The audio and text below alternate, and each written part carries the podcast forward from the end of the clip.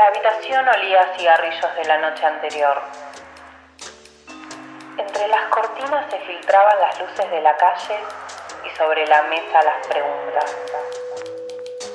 Las preguntas sobre ese caso en el que no podían dejar de pensar. Noir Podcast. Un podcast de True Crime.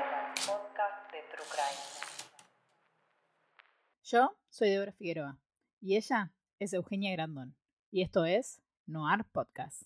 Hola Euge, ¿cómo estás? ¿Cómo están todos, todes? Hola Debo, ¿cómo va? ¿Cómo va todos? Todos los que nos escuchan. Bien, bien, bien. Acá estamos. Un lunes feriado para nosotras. Para otra gente no. Hay otra gente que está laburando. Sí, sí. Pero bueno, nosotras no estamos laburando, pero estamos laburando indistintamente porque hacer esto es un poco laburar. Así que Es un montón laburar. sí, agarramos la pala este lunes feriado. Después de un tercer domingo.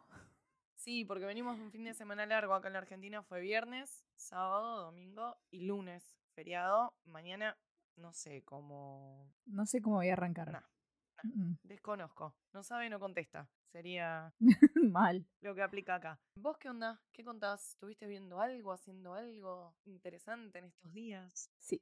Yo estuve viendo algo, pero lo estuve viendo porque, nada, cuestión, cuestiones de la vida, he, he dormido poco. Y estuve viendo mm, House of Hammer, la serie de HBO de, mm, de Hammer, el actor, que supuestamente es caníbal.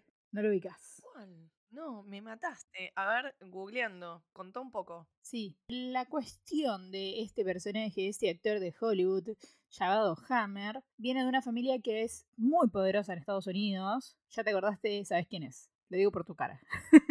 Kind of, eh, más o menos. Es el actor de Call Me By Your Name, esta película muy galardonada que hizo con Timothy Chalamet Sí. y tipo este chaboncito. Sí, que, que le había amenazado una novia que se le iba a, a morfar, así, literal. Sí, le iba a comer los cachetes, creo que era, y le iba a chupar sus costillas y las después iba a usarla como pipas para fumar. Oh, ok, es un montón. Sí, mal. Son, es una, es una miniserie de 3-4 capítulos, no mucho más. Habla la tía de él y cuenta la historia de los. Hammer, que es una, una familia muy poderosa de Estados Unidos, y eh, cuenta de que, nada, todos los hombres están bastante loquitos en la familia. Bastante loquitos desde el punto de vista que el chabón se crió viendo al padre teniendo orgías, tomando merca de la panza de las minas, viéndolo como veía que los demás tenían sexo, o sea, bastante perturbador eh, la vida del pobre en algún punto cuando era niño. Y después, nada, después mostraban cómo tipo se drogaba, cómo abusaba psicológicamente de, de sus parejas. No- no, bastante traumático para las, las personas que vivieron las- la experiencia de ser sus parejas. Las marcaba con una A, que era el, el nombre de él. Ah, sí, sí, Army. Así que las marcaba Claro. Army Hammer. Las marcaba con una A en la parte de la ingle y las, les hacía un corte. Ay, ¿por qué siempre con la ingle? Red secta, boluda, culto, al toque. mal. Y mm, les chupaba la sangre y estaba como obsesionado hasta que una mina le empezó a sacar letras hasta que el chabón en un chat dijo, soy 100% caníbal, ya he comido carne humana. Ok, ok, bueno. Fue como, wow. Igual te la dejan abierta porque las, las acusaciones están, está en la investigación, pero todavía no está nada formalizado, todavía no está nada como llevado a la No hubo justicia. juicio, no, no, no. No. O sea, están las denuncias. Y, No, eso está abierto. Todavía no, claro. Ok, entiendo. Sí, así que wow. Después HBO tiene hizo como la recolección de, de toda la relación que tuvo Johnny Depp con Amber Heard. Amber Heard y te muestran como los dos lados de la historia. Ok. ¿Qué es un documental también? Es un documental de dos partes Ah, mira, che, me tengo que meter en la, en la app de HBO. en HBO. Yo lo quiero decir a la gente de HBO que se deje de joder, que contrate buenos testers y que empiece a funcionar un poquito mejor esa máquina, esa app. Porque son una máquina gigante y la pago cara para que funcione mal. Un mes estuve sin la app que me funcione. Así que contrate tester.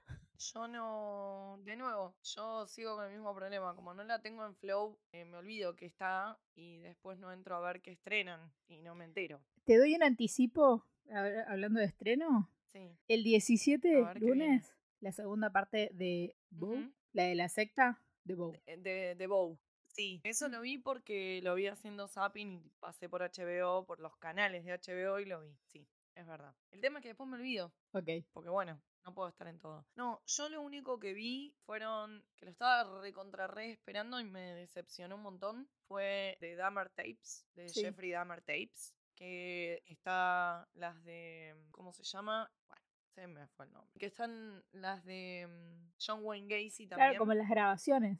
Claro, Sí. que están las de Ted Bundy también. Esta es como la tercera entrega, por decirlo así, la tercera temporada, no sé cómo decirle. Y son las de Jeffrey Dahmer. Si nos ponemos a hilar fino, debe haber menos de. Entre tres episodios de una hora, debe haber menos de cinco minutos de audio real Ah, de él bueno, hablando. Fue muy decepcionante. Yo esperaba escucharlo más Claro. a él. Te cuentan como todo, todo el, el- el caso desde la perspectiva que es muy interesante, pero tipo, entonces no le pongamos de Jeffrey Dahmer tapes, ¿entendés? Porque no son las cintas de Jeffrey Dahmer. Te muestran todo desde la perspectiva de la abogada que lo defendió, que era tipo novata. Fue como, hola, tu primer caso y su primer caso fue el caso de Jeffrey Dahmer. Wow. Entonces fue un montón, pobre mina. La mandaron a ella que lo entreviste durante cuatro meses, él contándole con lujo de detalle todas las atrocidades. Un trauma. La mina diciendo tipo, yo había momentos que no podía, pero tenía que poder porque si él se cerraba no me iba a decir las cosas y todo eso era vital para poder identificar a las víctimas, para un montón de cosas. Bueno, y la mina la pasó para el culo, gráficamente no tengo otra manera de describirlo, y es todo desde la perspectiva de ella. Y los audios son los audios de las 54 horas, no me acuerdo cuántas horas eran, de entrevista que tenía ella a lo largo de cuatro meses con él, Y pusieron cinco minutos. De los cuales escuchamos cinco minutos. Como mucho, ¿eh? Por Dios. Como mucho. Y habla el abogado querellante por parte de las víctimas, eh, habla el, el perito forense que le hizo la evaluación psiquiátrica, habla otro perito. Bueno, ¿es interesante? Sí. Pero si te vas a sentar y vas a esperar escuchar cosas de primera mano de él, no, no va a suceder. Porque ¿qué pasa? Hay un montón de cosas, hay entrevistas en YouTube, hay un montón de cosas. Lo que yo noto en las entrevistas de YouTube, por ejemplo, puntualmente, es que él habla con un lenguaje muy técnico. Él habla de lo que le pasa a él como si estuviera hablando de lo que le pasa o lo que hizo otra persona. Como en tercera persona. No porque hable en tercera Ah, persona, sino porque habla, el lenguaje que usa es muy técnico para describir lo que él pensaba o, lo, o cómo accionaba. Es como que yo te diga, en vez de decirte, no sé, poner que yo coma gente. Horrible ejemplo, pero ya que estábamos en el canibalismo. Sí. Eh, no sé, de- de- de- no sé, yo lo veo y me lo me, me- me- me quiero comer una parte de la persona, ¿no? ¿Y por, ¿Y por qué me decís vos? Y no sé, ¿por qué? Porque tengo, tengo ganas de hacerlo y no me puedo contener. Y otra cosa es que yo diga, básicamente yo lo que, que siento es una pulsión a ingerir parte de la persona porque de esa manera yo lleno una conducta psicopática. ¿Se entiende la diferencia? Que está hablando demasiado técnico, sí. Exacto, entonces me parece que Sí. es lo que él escuchó que hablaron de él, o lo que los... Viste que él todo el tiempo quería averiguar por qué era como era. Entonces, quizás es las respuestas muy técnicas que le devolvían a él con respecto a su conducta y todas esas entrevistas en YouTube y todo eso, siento que es una que es un reflejo de eso. Entonces, yo quería escuchar las, las cintas estas, porque estas cintas eran en el momento que él lo meten preso. Es con la primera persona con la que habla la abogada. Cruda. Claro. Bien cruda. Entonces no estaban contaminadas por nada. Pero bueno, nada.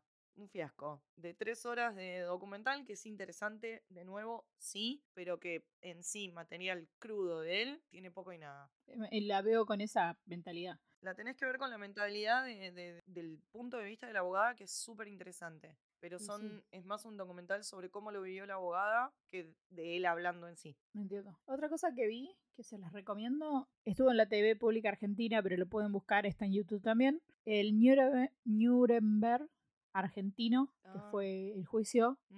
Es el juicio a los militares, apenas salimos de la dictadura que tuvo la Argentina, la última dictadura nefacta que tuvimos. Y mm, está contado, hablan directamente el fiscal, el asistente del fiscal, algunos sobrevivientes. Y escucharlos proclamarse inocentes es una indignación y pasaron un montón de años y no lo viví en carne propia, pero muy buen documental, tiene un par de años largos, 2002 o 2012, no recuerdo bien, pero tiene un par de años y está muy bueno.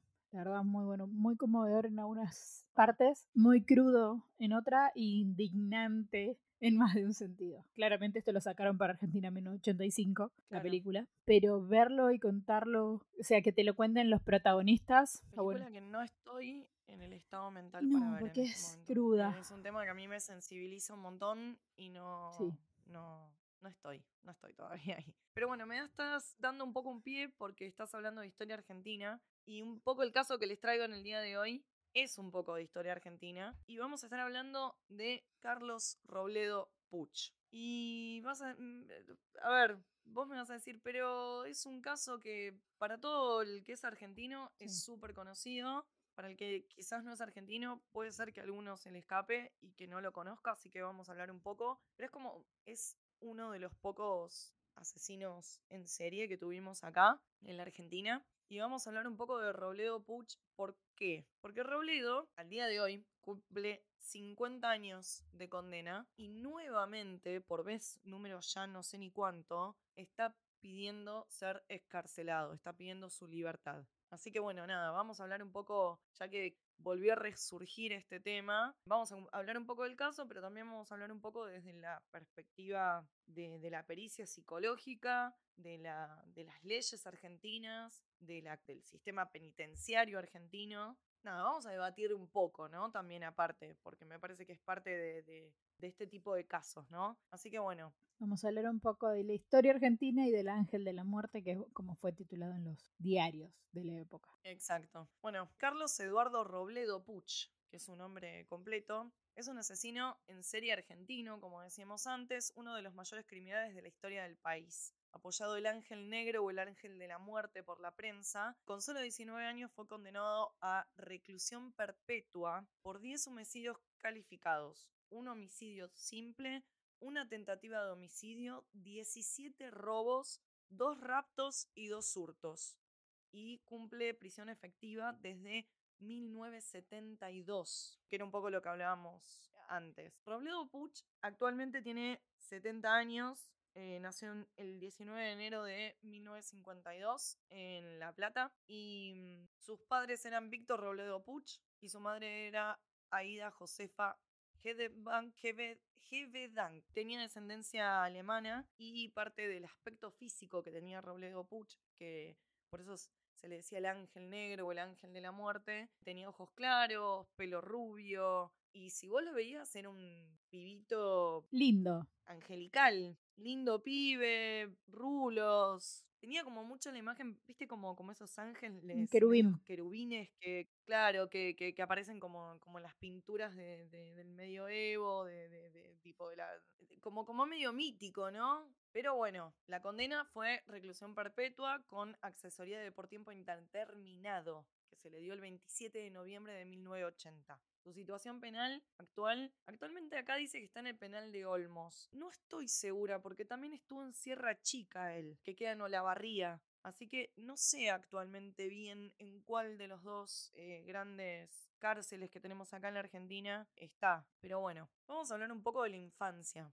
¿No? Dale. Como empezamos siempre. Él nació en una familia tradicional, procedentes de Salta, los Puch, descendía de Dionisio Puch y tenía cierto parentesco con eh, Martín Miguel de Güemes, Ah, mira, no sabía esa. datazo. datazo. Vivía en Borges, en el barrio de Olivos, en Buenos Aires, en provincia de, Buenos Aires. Llegó al barrio con sus padres cuando tenía 10 años aproximadamente. El padre se llamaba Víctor y trabajaba en General Motors. Era moreno, algo calvo, delgado, ojos rajados. Carlos se parecía mucho más a su madre, de origen alemán. Ella era ama de casa. En verano, es un dato, lo vestía con remeras eh, rayadas, con pantalones cortos blancos, Estamos hablando de 1970, ¿no? Sí, tipo marinerito. Exacto. El padre trabajaba todo el día, básicamente. Carlos era, era, era un chico tímido y callado, como su madre, y la mamá lo cuidaba mucho. Estaba muy presente y muy, muy con él todo el tiempo. Los sábados y domingos se los veía tomar aperitivos con Roberto, en el, almacén, en el almacén del Vasquito, ¿no? Es como para ponerles en contexto, era la Argentina era, si bien estaban pasando un montón de cosas súper horribles en la Argentina también, pero la Argentina tenía todavía esa cosa de inocencia que yo creo que, que justamente con el, el tema de la junta militar y, y, todo eso se perdió mucho, ¿no? Después. Sí. Carlos jugaba a las bolitas. El hablar con el vecino, decís vos, o juntarte en, en ahí en el vecino que aparte... Se perdió, fue, fue como la ruptura de la inocencia a nivel sociedad creo yo, enterarnos de todo lo que pasó en la dictadura, porque, a ver, la gente no sabía que, que, pasaba todo esto, que la gente se la, se, la, se la raptaba, se la torturaba, se la asesinaba, se la desaparecía. Bueno, Carlos jugaba a las bolitas y a las figuritas o a la payana, que eran juegos muy de la cuadra, eran otras épocas, no había tanta inseguridad, entonces los chicos jugaban en la calle, vos tenías tus vecinos y salías a jugar a la calle,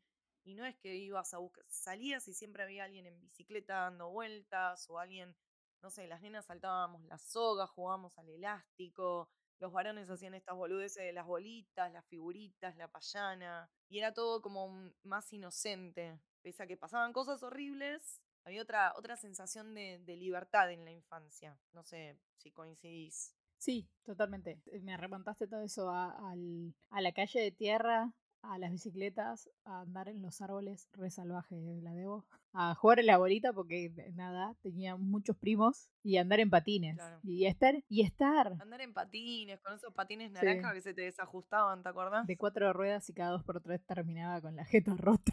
Sí. Claro, con los rolemanes, sí. Sí, ay, qué lindas épocas. Ahora creo que mi sobrino sale a la calle y me desespero. Bueno, es eso, es la falta de que nosotros no teníamos internet, ¿no? Sí. Era todo un contexto, como para pintarles un contexto, ¿no? Estudió piano durante siete años, cosa que nunca le gustó.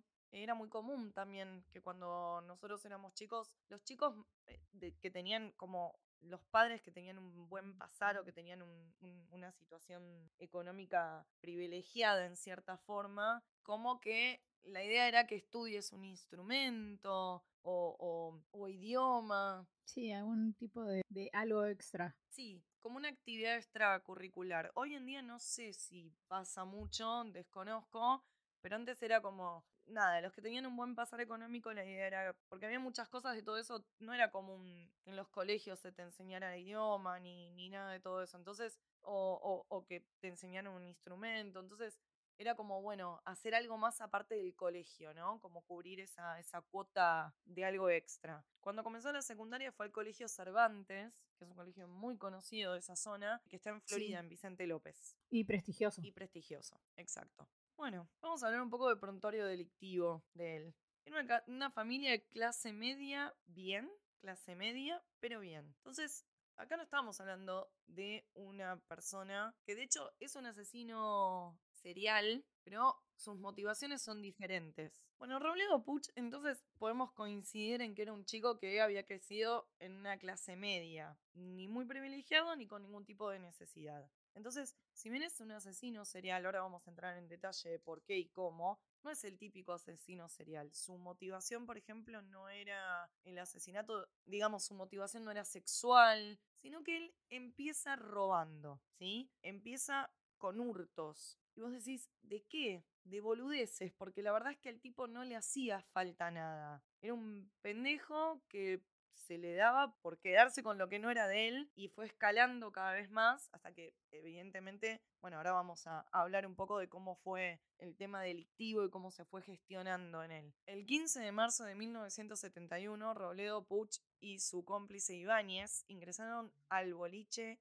Anamur, esto quedaba en Espora 3285 en la Lucila, llevándose 350 mil pesos de la época. Antes de oír Robledo asesinó al dueño y al sereno del estacionamiento, del, perdón, del establecimiento con una pistola Ruby calibre 7.65 mientras dormían. Este Ibáñez ya venía como con un prontuario y él se acopla a Ibáñez y empiezan a robar juntos. El 3 de mayo de 1971, a las 4 de la mañana, Puch e Ibáñez ingresaron a un negocio de repuestos de automóviles, un Mercedes-Benz en Vicente López también. Al entrar en una de las habitaciones, encontraron a una pareja y a su hijo recién nacido. Robledo, sin ningún tipo de necesidad, porque ya los tenían reducidos, asesina de un disparo al hombre, hiere a la mujer de la misma forma. Ibáñez intenta violar a la mujer herida, quien sobrevivió y posteriormente testificó en el juicio.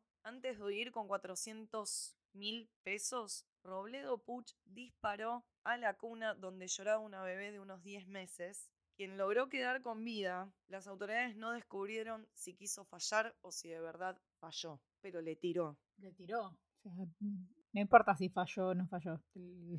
le tiró. El siguiente 24 de mayo asesinaron al sereno de un supermercado en Olivos. Esto es todo un raid.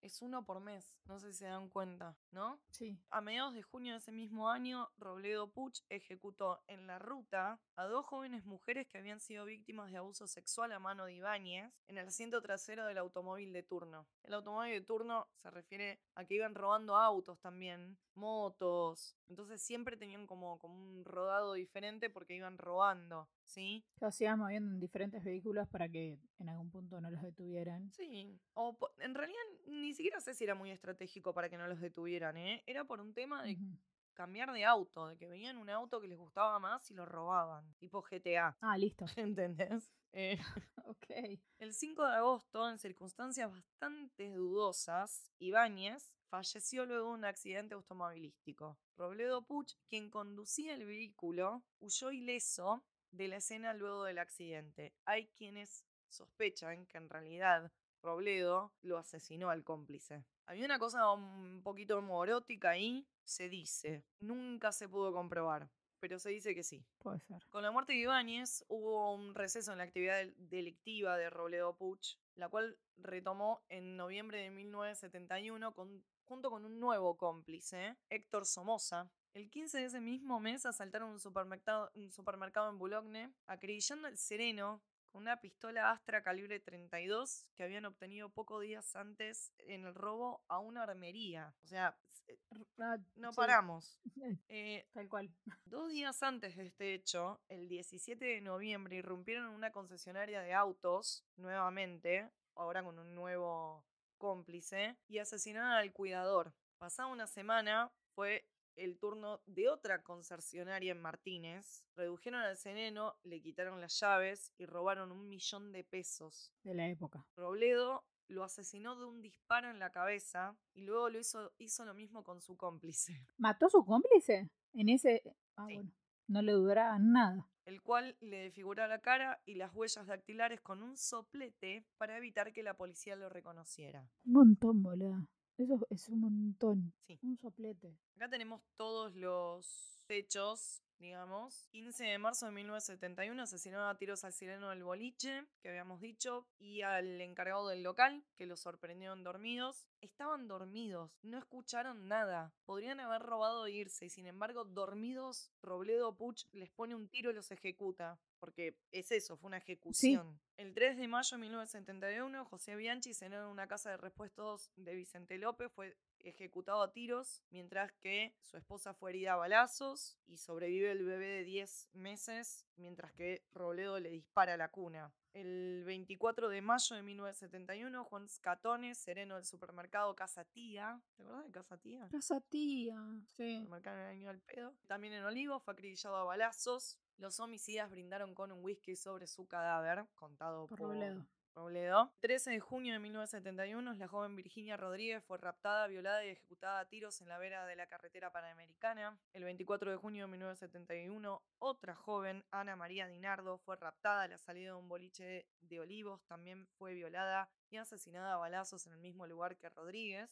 El 5 de agosto de 1971, es cuando Ibáñez muere en este presunto accidente que ya habíamos establecido que se sospecha, o sea que él nunca se hizo cargo de que había sido Robledo Puch quien mató a su primer cómplice. 15 de noviembre, Puch y su nuevo cómplice, Somoza, asesinan a Raúl del Bene en la guardia de un supermercado de Bologne. 17 de noviembre de 1971 acribillaron a Juan Rosas, vigilante de una concesionaria de autos. 25 de noviembre de 1971 asesinaron a otro sereno de agencia de auto, Bienvenido Ferrini. El 3 de noviembre de 1972 fusilaron a Manuel Acevedo en una ferretería y luego de una pelea, Puch mató de dos balazos a su cómplice. Posteriormente, Puch le quemó las huellas dactilares, el rostro con un soplete para que no fuera reconocido. Ese mismo día, la policía detuvo al asesino múltiple de solo 20 años, quien desde entonces permanece preso, excepto por las 68 horas que estuvo prófugo, perdón, luego de huir del penal de Olmos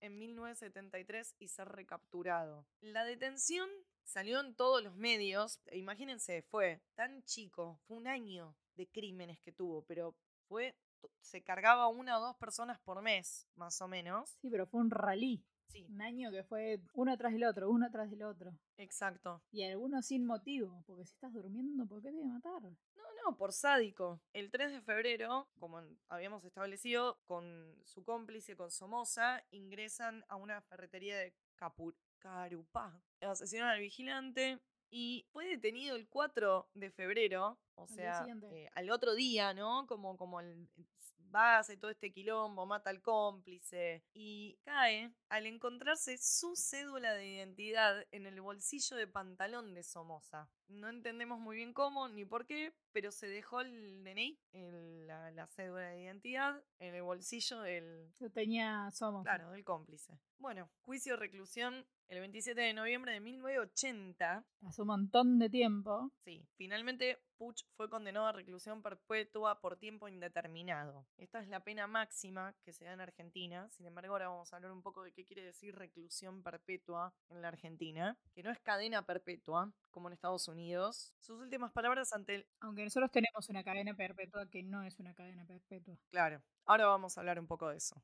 Sus últimas palabras ante el tribunal de la sala número uno de la Cámara de Apelaciones de San Isidro fueron, esto fue un circo romano y una farsa. Estoy condenado y prejuzgado de antemano, gritó. Llama la atención lo expuesto en la pericia psiquiátrica adjunta en el expediente de juicio, que dice, procede de un hogar legítimo y completo, ausente de circunstancias de carencias, ¿no? Higiénicas y morales desfavorables. Tampoco hubo apremios económicos de importancia, reveses de fortuna, abandono del lugar, falta de trabajo, desgracias personales, enfermedades, conflictos afectivos, hacinamiento o promiscuidad. Es una manera muy elocuente de decir, no te faltaba nada en tu cosa, no había nada turbio, no había necesidad de todo esto. Claro, lo hiciste por, porque tuviste ganas de hacerlo. Exacto. En la actualidad, como decíamos, él está privado de su libertad en un pabellón del penal de Sierra Chica desde julio del 2000. Puede solicitar libertad condicional. El 27 de mayo de 2008, luego de concedida la presión eh, domiciliaria Barreda, no sé si se acuerdan de Barreda. Pero se lo comentamos rápidamente. Sí, eh, Barreda es el odontólogo que mató a tiros a sus dos hijas, a su suegra y a su esposa, eh, según él basándose en el hecho de que lo trataban mal y le decían conchita y lo hacían hacer las tareas de la casa. Sí, lo denigraban supuestamente psicológicamente y lo trataban de la mucamita de la, de la familia y por eso las mata. Y por eso las mata de un escopetazo, ¿no? Sí. Era una escopeta. Sí, sí, a las cuatro. Y después que las dejó muertas, se fue con la amante. No sé si al cine o a cenar, una cosa así. Una... Sí, algo así. Tuvo una cita. Sí, tuvo una cita. En fin. Bueno, pero ¿qué pasa? Si sale este tipo, Robledo dijo, teléfono para la fiscalía, yo sigo yo, ¿no? porque digo, y solicita nuevamente su libertad condicional. El juez que atendió su solicitud se la denegó por considerar que no se ha reformado de manera positiva en ninguno de los aspectos sociológicos necesarios para vivir en libertad, además de no poseer familiares directos que puedan contenerlo. El 31 de agosto del 2011 y nuevamente el 30 de octubre de 2013 se le volvió a negar la solicitud de libertad. Vamos a hablar un poco de, de todo esto, ¿no? Él en el en noviembre del 2013 pide que revieran la sentencia o que lo ejecuten con una inyección letal, lo cual la pena de muerte no existe en la Argentina. No. No. Estamos en Texas. A pesar de que la pena de muerte no puede ser aplicada en la Argentina, como decía recién, el pedido no prosperó, pues la Corte Suprema de Justicia de la provincia de Buenos Aires falló denegando tal beneficio, obviamente. El 27 de marzo de 2015, cada vez ven cómo nos vamos acercando más a, la fecha actual. La Corte Suprema de la Justicia de la Nación rechazó un recurso presentado por Puch, ya en ese momento 63 años, contra la sentencia anteriormente men- mencionada que le denegó la libertad condicional. También le fue denegada la libertad en marzo del 2016, cuando le preguntaron qué haría si saliese en libertad y Puch amenazó con matar entonces a la presidenta Cristina Fernández de Kirchner. No fue Puch el del intento del asesinato de la presidenta de ahora, fue otro loco.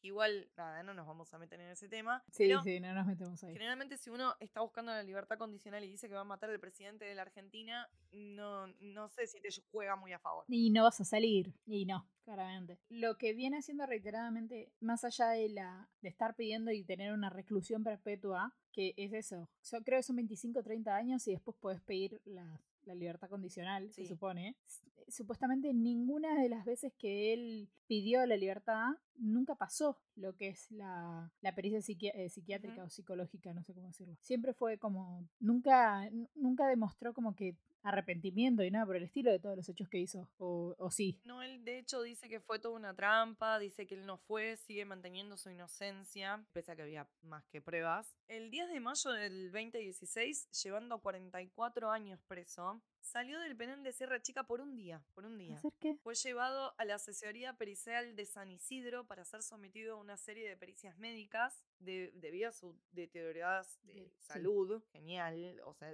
porque obvio, tenés 44 años preso. Ahora vamos a hablar un poco del sistema judicial y del sistema penitenciario en la Argentina. Fue escoltado y de vuelta por una decena de efectivos y ya se cumplieron 50 años de su detención. Esta semana, 2022, octubre 2022, está pidiendo nuevamente su libertad. Vamos a hablar un poco de esto. Primero que nada, vamos a hablar de... Vieron que en un momento, entre las 700 veces que pidió su libertad condicional, hay un momento donde la, la- se lo niegan por decir de que básicamente él no, no cumplía con ninguno de los aspectos sociológicos necesarios para vivir en libertad. Y además de no poseer familiares directos que puedan contenerlo. A ver, las cárceles en la Argentina, en mi opinión, no están hechas y diseñadas para darle la oportunidad a la persona que cometió un delito, que delinquió de alguna forma o que faltó a este trato con la sociedad legalmente, por el motivo que fuere,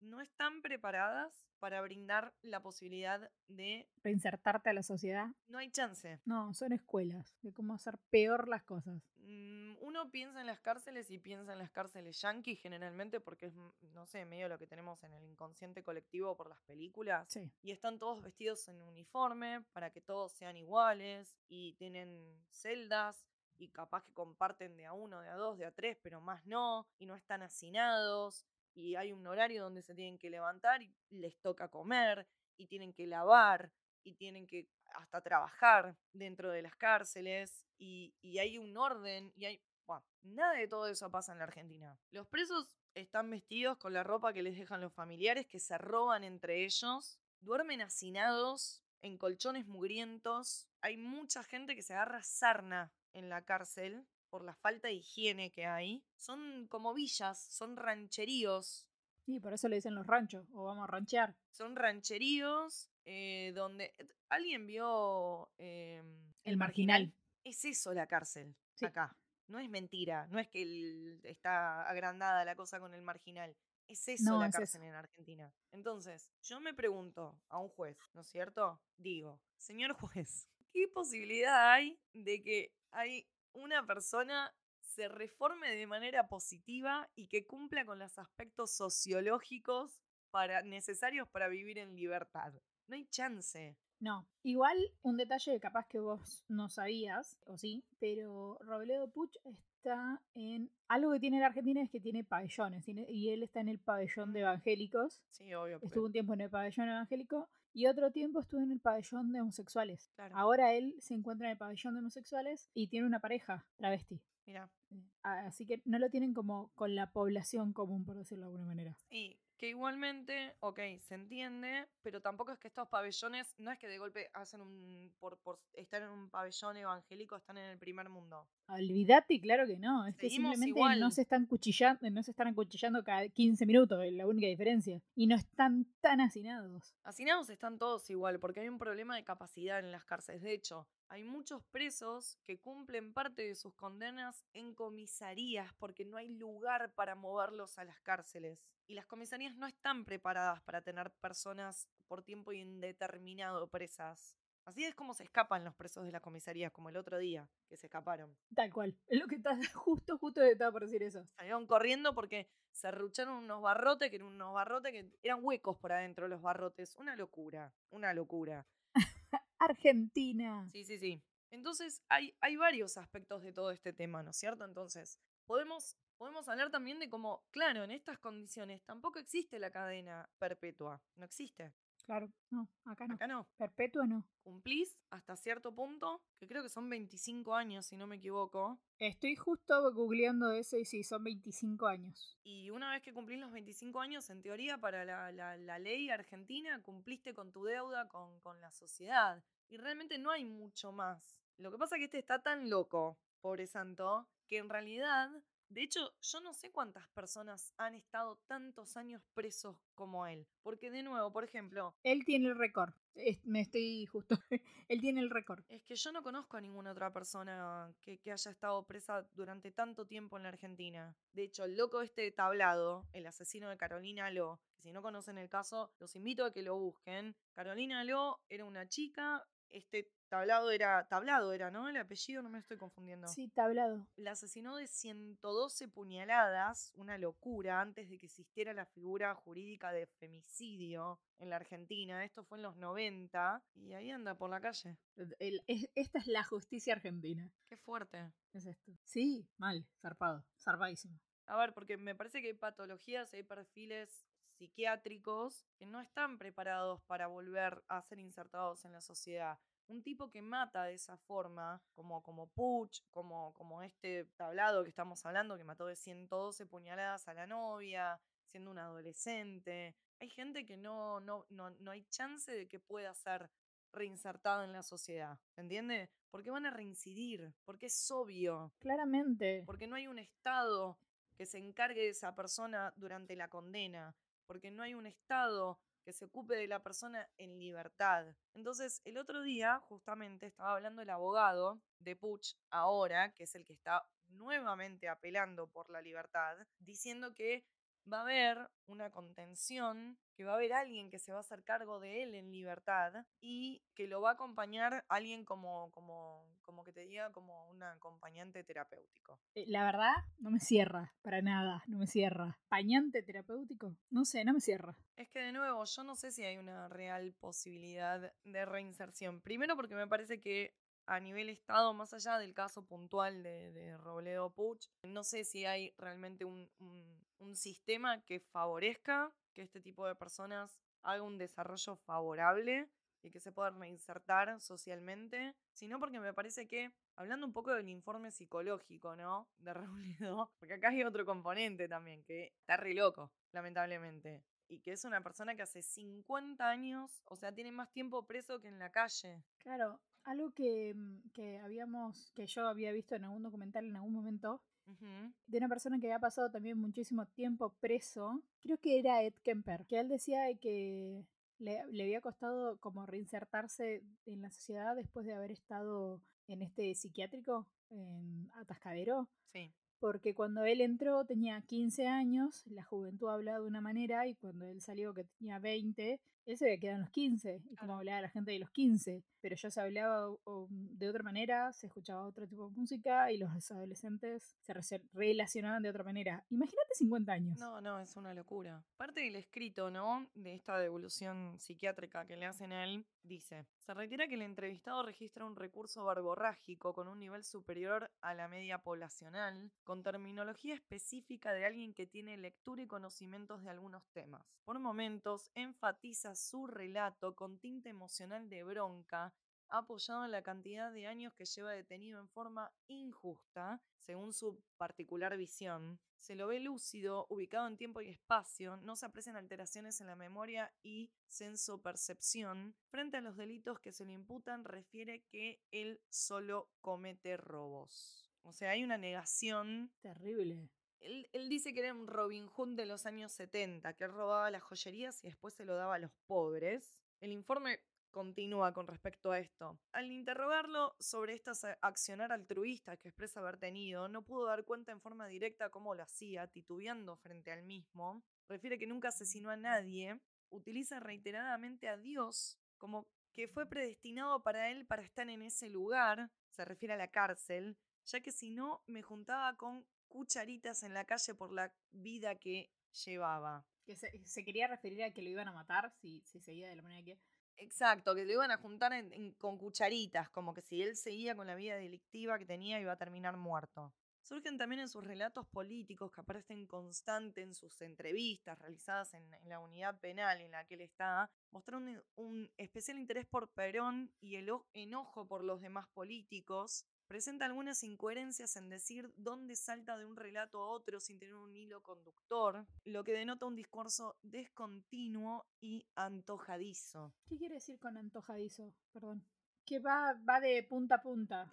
Que, que- que va desvariando, que lo va cambiando. Sí, sí, sí, que no tiene un hilo conductor, que, que te habla de una cosa y después te empieza a hablar de otra, por eso esta cosa verborrágica. Se cuenta que es un hombre que no genera problemas, que juega al ajedrez, que escribe cartas, concurre a la biblioteca porque es un ávido lector y también trabaja ahí en el penal. Ya hace años que nadie lo visita. Y no tiene quién. Antes lo hacía su madre, claro, ya fallecida obviamente, por eso él siempre dice, ustedes son mi familia al personal de la cárcel. Es importante destacar que está en el pabellón 9, donde se alojan internos de diversidad de género, que era lo que, lo que decías vos. El acceso a este beneficio también es a través de la autodisciplina que le permite, moverse dentro del penal de una manera no restringida con respecto a otros internos. También él exige se le garantice la concurrencia a la presión de un médico especialista en psiquiatría y o psicólogo, eh, especialista en psicología cognitivo-conductual, a fin de establecer los dispositivos terapéuticos que él necesita para llevar adelante el acompañamiento necesario del interno con el ajuste de sus particularidades, solicitando a los agentes encargados del acompañamiento del reo que dispongan qué haceres que coadyuven a la resocialización, proponiendo la práctica del ajedrez y otras actividades recreativas. Le están tratando de que tenga un acompañamiento terapéutico más allá de que si sale o no sale y que el psicólogo lo vaya a llevar a la cárcel, básicamente. Exacto. A ver, él no, no nunca participó en motines. Es como, es como medio un preso bastante ejemplar dentro de la cárcel. Se comporta. No, que justo hablando de motines, te iba a decir que cuando fue el motín de Sierra Chica, que estuvieron en el tema de las doce apóstoles, búsquenlo, es interesante el tema de los doce apóstoles, él con todos los presos de diversidad de género se encerraron en la capilla. Estuvo encerrado en la capilla, él no fue partícipe de, de- de ese motín. No, claro. El tema es el discurso de él. ¿No es cierto? Sí, la psiquis. la psiquis, bueno, que, que la expresa en, en- en- en el discurso. Él dice que odia a los periodistas, que los odia, porque él, él sigue manteniendo que solamente robó, que nunca mató a nadie, que en su imaginario todo lo que se lo acusa es culpa de la prensa. Dice que odia a los periodistas, que por culpa de ellos la madre intentó suicidarse, que la destruyeron. Y esto lo da como respuesta a un momento donde un guardia cárcel le extiende una oferta de entrevista que le habían hecho y él dice que no, que porque que no quiere hablar con los, periodistas porque los odia, ¿no es cierto? Y entonces el, el- el penitenciario le dice, si cambia de opinión me avisa. Y él le contesta, espere, espere, espere, se me ocurrió una idea, le dice, ¿no? Voy a hablar con el que tenga los huevos para hacer algo que me obligaron a hacer varias veces. Entonces el funcionario le contesta, ¿qué? Y él le responde, arrodillarse y lamer el fondo del inodoro que acabo de usar, hasta que quede bien limpito. Si el periodista hace eso, me puede venir y entrevistar. El último que lo entrevistó fue Z. Sí, fue Mario Z. Mauro Z. Mauro Zeta. Cualquiera. ¿Qué decirte? fue lo ¿Qué único que pensé fue que de- Mauro estuvo ahí. Entre los peritos, jueces y fiscales que participaron en la causa también resuenan los escalofriantes promesa que le murmuró alguno de ellos, mirándolo fijo a los ojos, cada vez que se le negaba este pedido de libertad condicional, algún día voy a salir y los voy a matar a todos. Y se te, te lo van a negar si seguís hablando así. Un filtro te pido. Nada, más allá de, de- de la insuficiencia de- de- del sistema penitenciario nuestro y de la que para mí es necesario, es, e- es imperioso hacer una revisión del sistema judicial nuestro a nivel leyes y a nivel sentencias, Estructuralmente en las cárceles y, y, todo. Y- y hacer realmente una reinserción de las personas que tienen que ser. Y si es perpetua, que sea perpetua. De por vida. Tal cual. Exacto. Pero bueno, más allá de todas las faltas o todas las falencias que tiene el sistema, yo creo que Robledo no está para que lo lancen a la sociedad. No, pero ¿sabes qué? Hay una ley que es la ley 24.660, que es las condenas a las personas que son mayores de 70 años, como beneficio le dan la prisión domiciliaria. Claro. que él podría llegar a acceder a esta. El tema es que, como siempre, no, no pasa las, la- las psiquiátricas. Eso es lo que él tiene. De forma constante no pasa las pericias psiquiátricas. Entonces, El tema, el tema es que, por ejemplo, me acuerdo de Barreda, justo que lo habíamos nombrado, Barreda le habían dado la domiciliaria por tener más de 70 años. Y la domiciliaria no es domiciliaria de que, eh, de- de- que estás en tu casa y haces tu vida. Es que tenés que estar encerrado en tu casa. Y el tipo salía, hacía compras, iba a pasear. eh, se lo había visto muchísimas veces romper la domiciliaria. Y andaba dando vueltas por ahí. sí, los vecinos lo denunciaban. Sí, y andaba dando vueltas por ahí. Sí, tal cual. Nada, ¿qué decirles? Este es el caso de Robledo Puch, quien está pidiendo nuevamente su libertad. El preso más, con la condena más larga en la historia de toda la Argentina. Hay una película que si quieren verla, que él se quejó muchísimo. Él dijo, se enojó muchísimo con Ortega, creo que hasta lo amenazó de muerte en algún brote, Sí, lo amenazó de muerte.